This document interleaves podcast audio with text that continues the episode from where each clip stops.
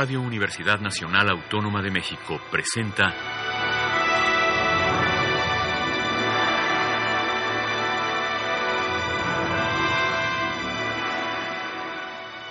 Hacia una nueva música.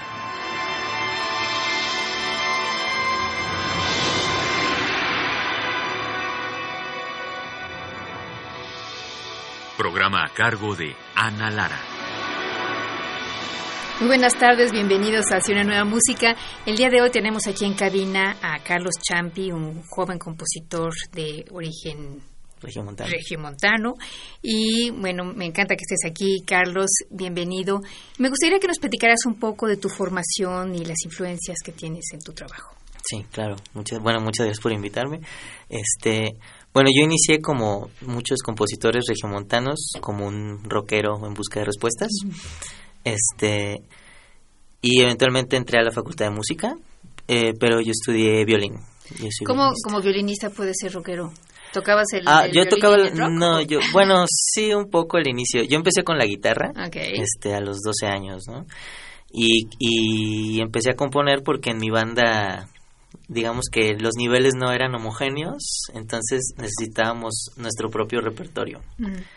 Y conforme pasó el tiempo, yo eh, fui desarrollando material propio cada vez más demandante, digamos. Ah, Y bueno, la banda eventualmente desapareció y yo conseguí como softwares de notación musical y demás y empecé a hacer mis obras más grandes. eh, hasta que eventualmente una amiga me presentó a mi primer maestro de composición, que se llama Miguel Almaguer. Eh, y él me tomó como su alumno, vi esto cuando tenía 15 años, ¿no? este contrapunto, armonía, solfeo, demás, ¿no? Empecé a tocar piano también y ya para los 17 conseguí una muy buena oferta de un violín que era una baratija, este, y eh, lo compré y empecé yo solo a, a tocar. Y yo estaba en la preparatoria del TEC y había un ensamble de música clásica entonces yo me metí como si fueran casi clases, ¿no? Yo quería aprovechar. Bueno, porque además empezar el violín tan tarde no es lo usual. ¿no? Sí, sí, sí. fue muy problemático. Eh, y ya, y bueno, el maestro vio que, que estudiaba mucho, que le echaba muchas ganas, y me invitó a formar parte de la orquesta, y entonces ya cuando terminé mi carrera ya, ya, ya tenía varios años estudiando composición, ya tenía algunas piezas que ya se habían tocado y demás, y yo ya tocaba, entonces, pues con toda la... eh, a pesar de que mi madre se quedó calva, este, yo decidí ya estudiar música formalmente, ¿no? Y seguí componiendo, ¿no? Y lo que pasó ahí fue que ah, yo en la facultad me di cuenta que mis piezas, que eran de un lenguaje tonal, como muy influenciado, muy, muy, muy influenciado por Mozart, este, pues no iban a impresionar a nadie. ¿no? O sea, a lo mejor a mis compañeros instrumentistas podían pensar, wow, ¿cómo sabes estas cosas que apenas vamos a aprender y demás? ¿no? Pero los maestros, que era quienes yo quería, de los que yo quería su aprobación, no...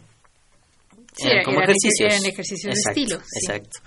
Entonces empecé toda una investigación personal porque mi, mi maestro fue- es un gran maestro, o sea, sus lecciones son invaluables, pero su lenguaje es conservador todavía, ¿no? Diga, Es neotonal, digamos.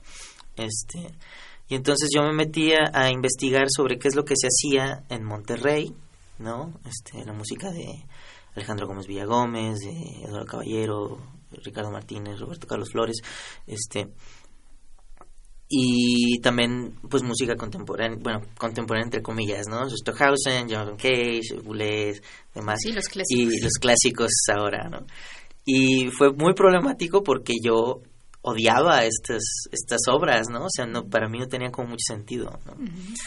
Entonces, este tuve que, digamos, en mi investigación diseñar un programa para yo componer una música que no fuera como esta, pero que no fuera como la antigua tampoco, ¿no? Este, y que a mí me gustara hacer, Pues sí. ¿no?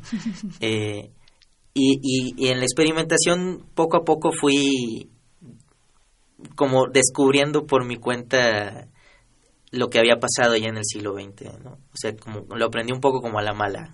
Este, pero bueno, nadie escarmenta en cabeza este, o sea, empecé a hacer como unos modelos de composición y hice una pieza, la tocamos, era como una cosa medio stravinskiana, entonces me enamoré de Stravinsky, ¿no?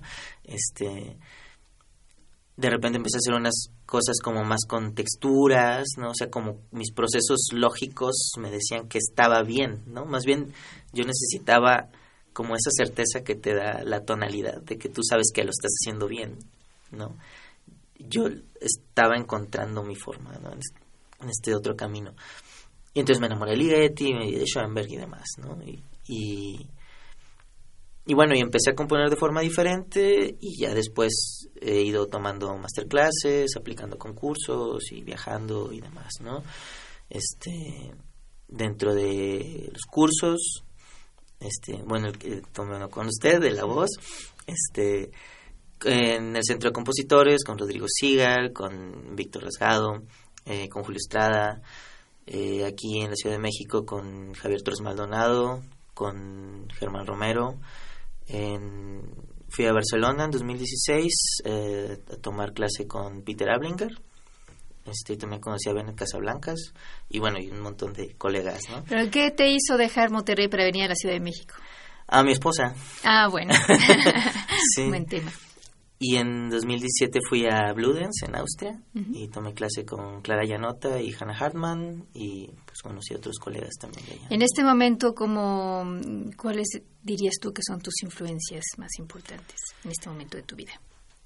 Um, Musicales. Musi sí, claro. este, bueno, pues tengo como ciertos pilares, ¿no? O sea, Mozart, por ejemplo, todavía. O sea ahora lo veo muy distinto, ¿no? O sea, veo, o sea, por ejemplo, en, en las primeras barras del, de las boas de Fígaro, este, me imagino que es como una, una adaptación a su tiempo de lo que sería un batimento, ¿no? Este, eh, y en el Requiem, o sea, hay un momento en la introducción de un silencio súper dramático, ¿no? Este, que me parece pues muy revolucionario, ¿no? Beethoven también, este eh, desde hace dos años estoy súper enamorado de Schoenberg. Este, eso me parece como súper expresivo. Eh, Peter Ablinger, obviamente. Han Hartman, me gusta mucho su trabajo también. Eh, Ligeti también es como así omnipresente, ¿no? A todos nos gusta Ligeti. Sí. Um, no Bueno, sé, Fernihau Ah, también, y sí. Bueno, vamos a empezar hablando de tu obra ya en particular. La primera pieza que nos vas a presentar se llama La Fosa y es un quinteto piego, como le decimos los músicos, que es flauta, clarinete, violín, cello y piano. Tiene que ver, por supuesto, con Schoenberg. Eh, Por no eso se llama tanto. Tie- Sí, claro, bueno, el piano tiene que ver con Schoenberg, por supuesto. Eh, la Fosa es un, es un proyecto de ópera que estoy realizando ahora. Este, el año pasado me dieron el PECTA en Monterrey para ¿Qué es el realizar esta. Es como, es como una beca del FONCA, pero de los estados. Ok. Entonces, es una beca de creación para jóvenes creadores. Eh, y el, el- la, la ópera está basada sobre un texto de Jean-Paul Sartre, este, que se llama Muertos sin sepultura, que, que yo adapté, digamos, porque realmente es como una copia al carbón de lo sucedido en, en septiembre de 2014 con los estudiantes de Ayotzinapa. Es una copia al carbón, solamente que Sartre habla de nazis y de soldados. ¿no? este, eh, y bueno, es una ópera de 100 minutos. Este es solo un, un minuto. ¿no?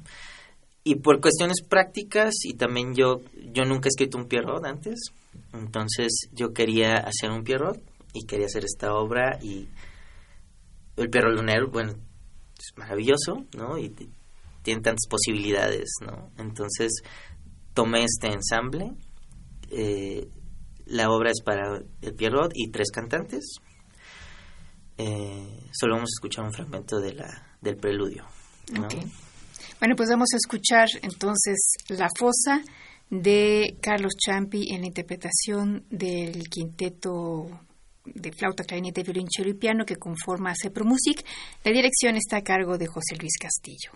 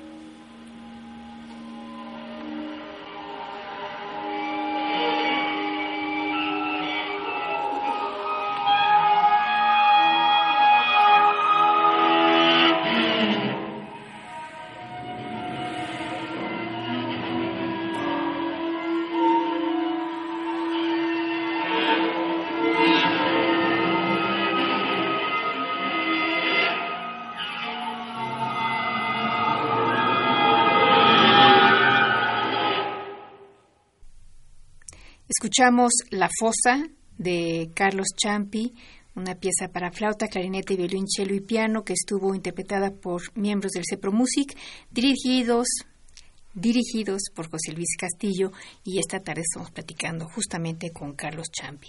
Carlos, la bueno, antes de escuchar la siguiente obra, quisiera que nos platicaras un poco de la importancia que ha tenido para ti justamente ese Pro Music en, la música que vamos a escuchar hoy. Hay dos piezas que han sido interpretadas por ellos y, yo quiero que me digas tú como joven compositor, ¿qué significa trabajar con un ensamble como ese Pro Music?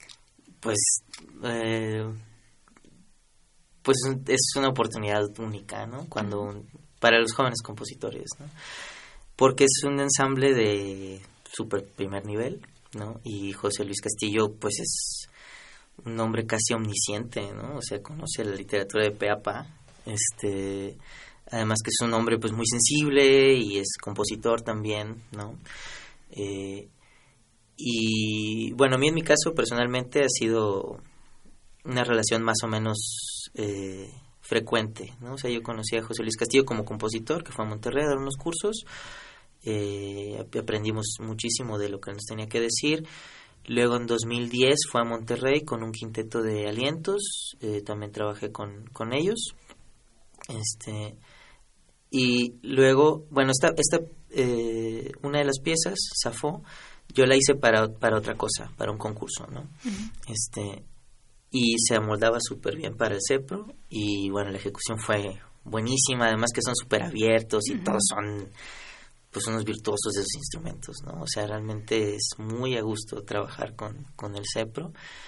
Y, ¿Y fue a través de convocatoria? Sí, sí, este, se hizo una convocatoria en Monterrey porque el CEPRO iba, iba, tiene uno de estos programas de fortalecimiento, ¿no?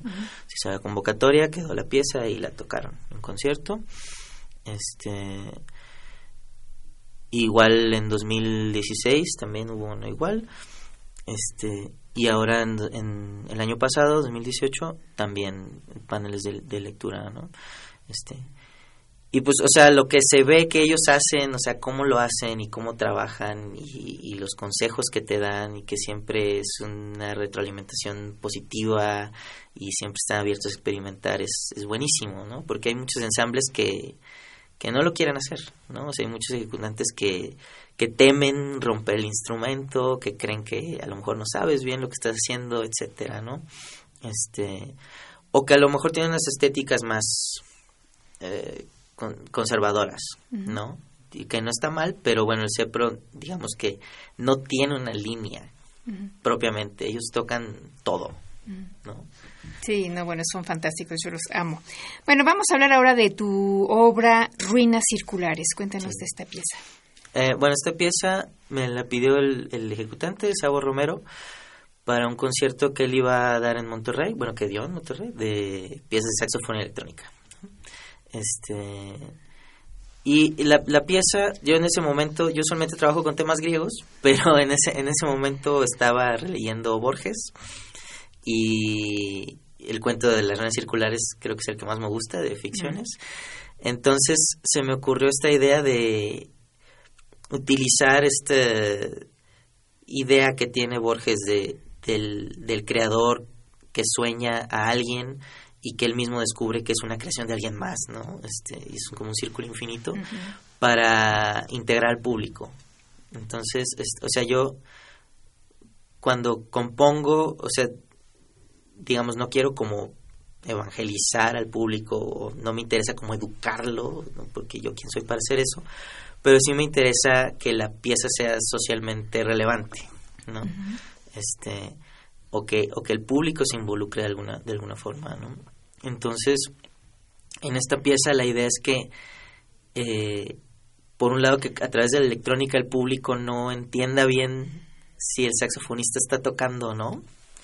Este y por otro lado que el público también descubra que en un momento él forma parte de la, de la obra, formó parte de la obra. Hay una sección de aplausos, entonces la pieza tiene como un falso final.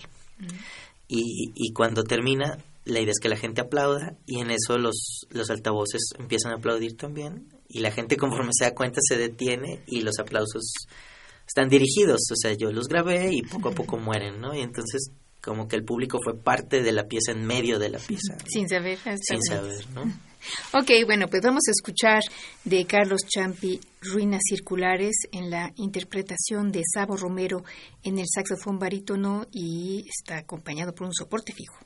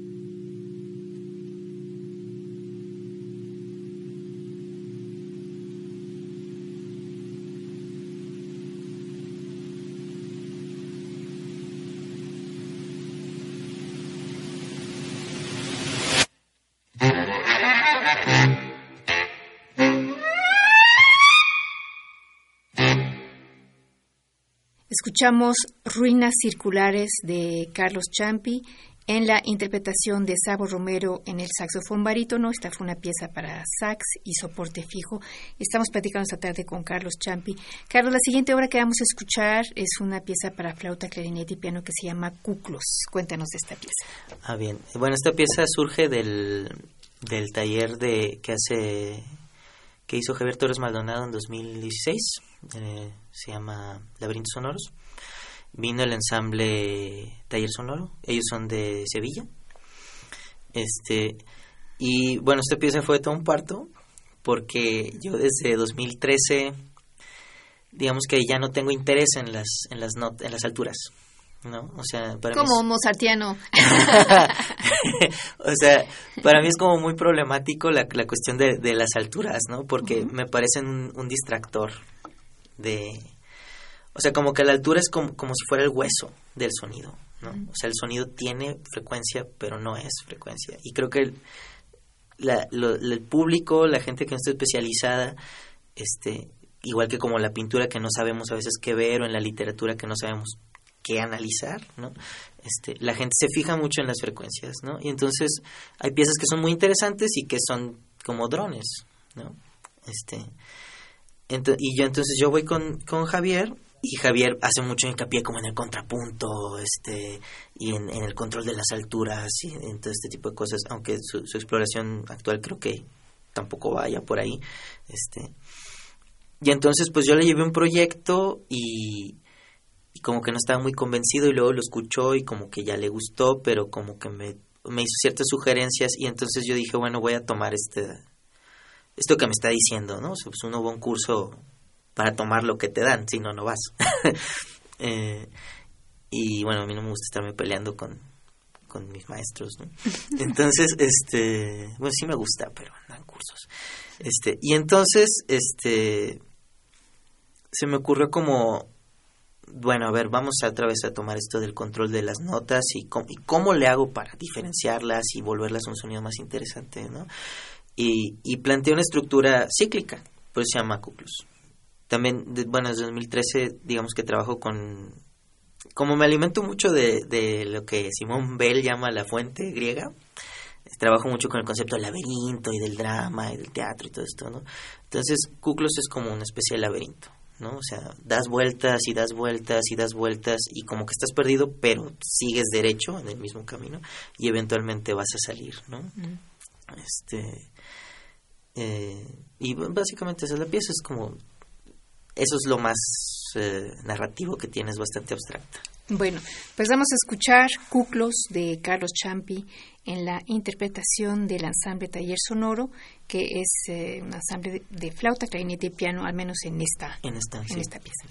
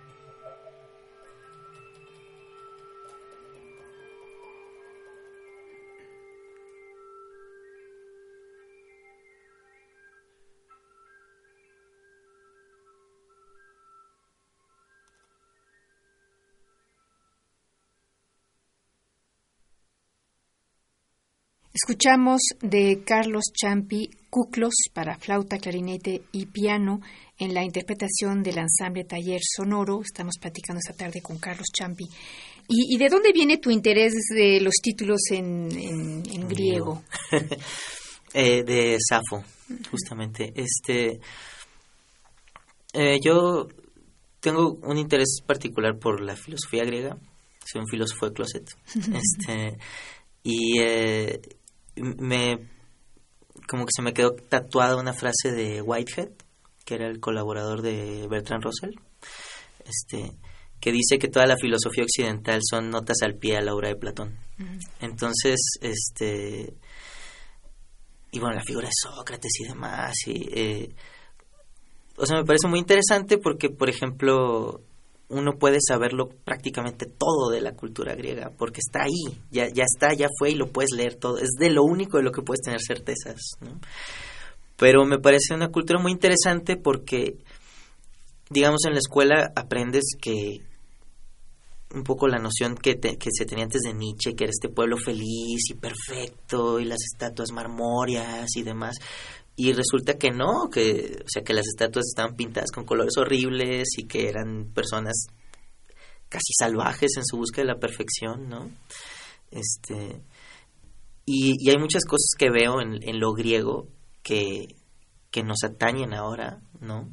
Y que y que como que hemos olvidado en la cultura popular, ¿no? Están ahí, totalmente accesibles, pero simplemente las ignoramos, ¿no? Este y eso también me parece muy interesante porque es una cultura de hace dos mil años, o sea, Grecia clásica, dos mil cuatrocientos años, ¿no?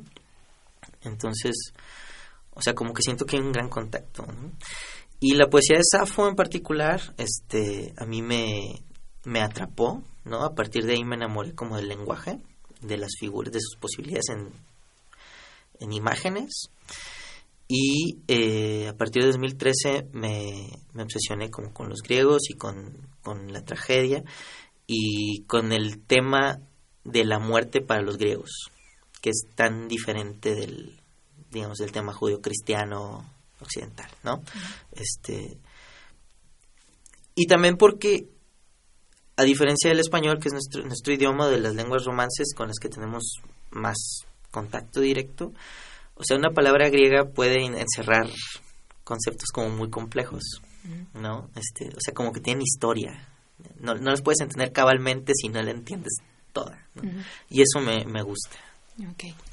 Bueno, vamos a escuchar entonces la siguiente obra que se llama Asfodelos. ¿Qué significa Asfodelos? Eh, Asfodelos es la, la planta que está en, en los campos gamonales antes de entrar al Hades este y era como el cempasúchil de los griegos este entonces esta pieza se trata de está inspirada en la rapsodia de la Odisea donde Odiseo va a Hades y, le pregunta a Tiresías cómo volver a Ítaca Ok, y es para cuarteto de cuerdas. Cuarteto de cuerdas. Y el cuarteto es el cuarteto cromano, que es un cuarteto de Monterrey, me Bueno, pues vamos a escuchar Asfodelos de Carlos Champi.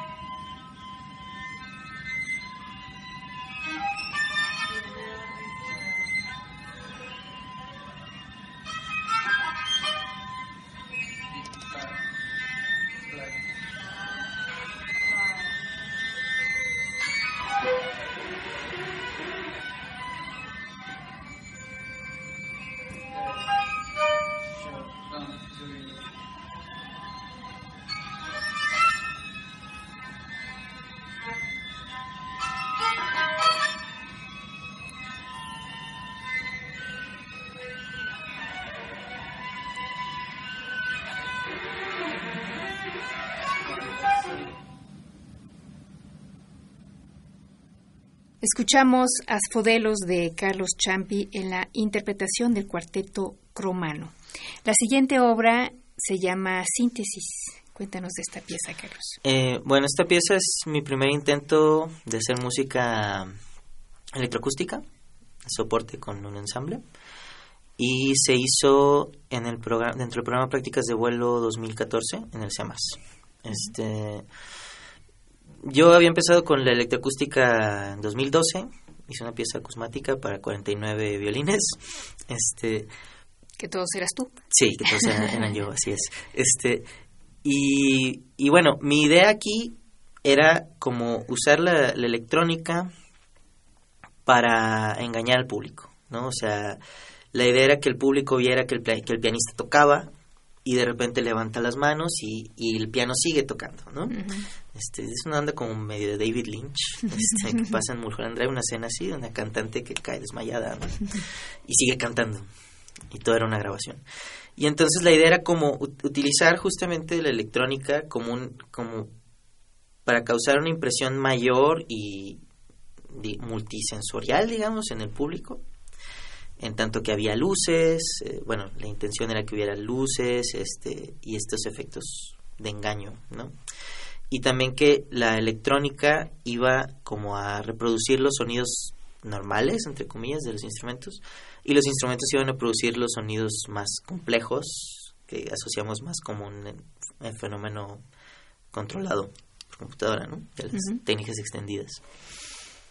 Y básicamente es eso, o sea, y eh, digo, al, final el ensamble queda solo, pero el, el timbre no es natural, digamos. Ok, bueno, pues vamos a escuchar síntesis que es una pieza entonces para ensamble y soporte Cuerdas de cuerdas, percusiones y piano. Ok, el ensamble es el Nodus Cromano y la dirección es Eduardo Caballero.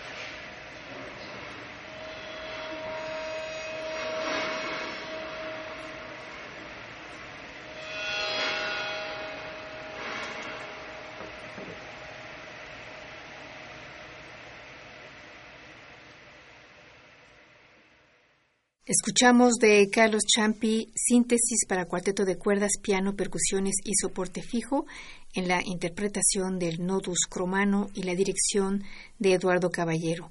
Carlos, tenemos un poquito tiempo para escuchar una obra tuya que se llama Omaggio a Ligeti. A ver, cuéntanos. Pues es bastante autodescriptiva, ¿no? Es una, es una pieza de 2012 eh, donde abordo un poco lo que he aprendido o había aprendido hasta entonces de Ligeti, ¿no? que es un compositor que admiro mucho. Y como cantus firmus en el piano se puede escuchar el tema del cantabile de la música recharcata. Bueno, pues escuchemos de Carlos Champi Omaggio a Ligeti en la interpretación del ensamble del proyecto Caos y la dirección de Gamaliel Cano.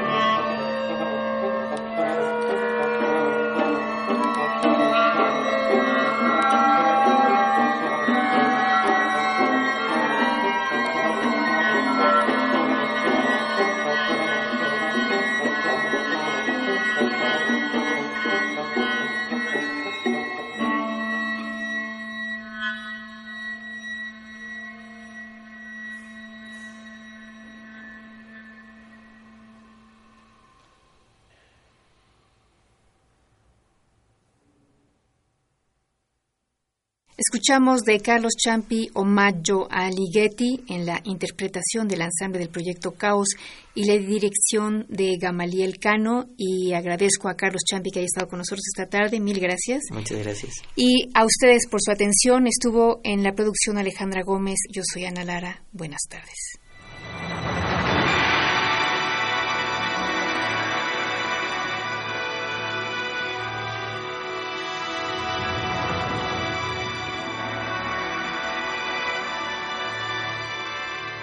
Radio Universidad Nacional Autónoma de México presentó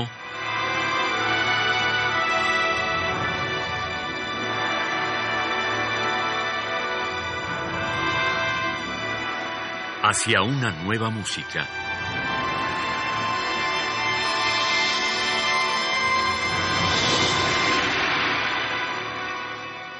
Programa a cargo de Ana Lara. Radio UNAM. Experiencia sonora.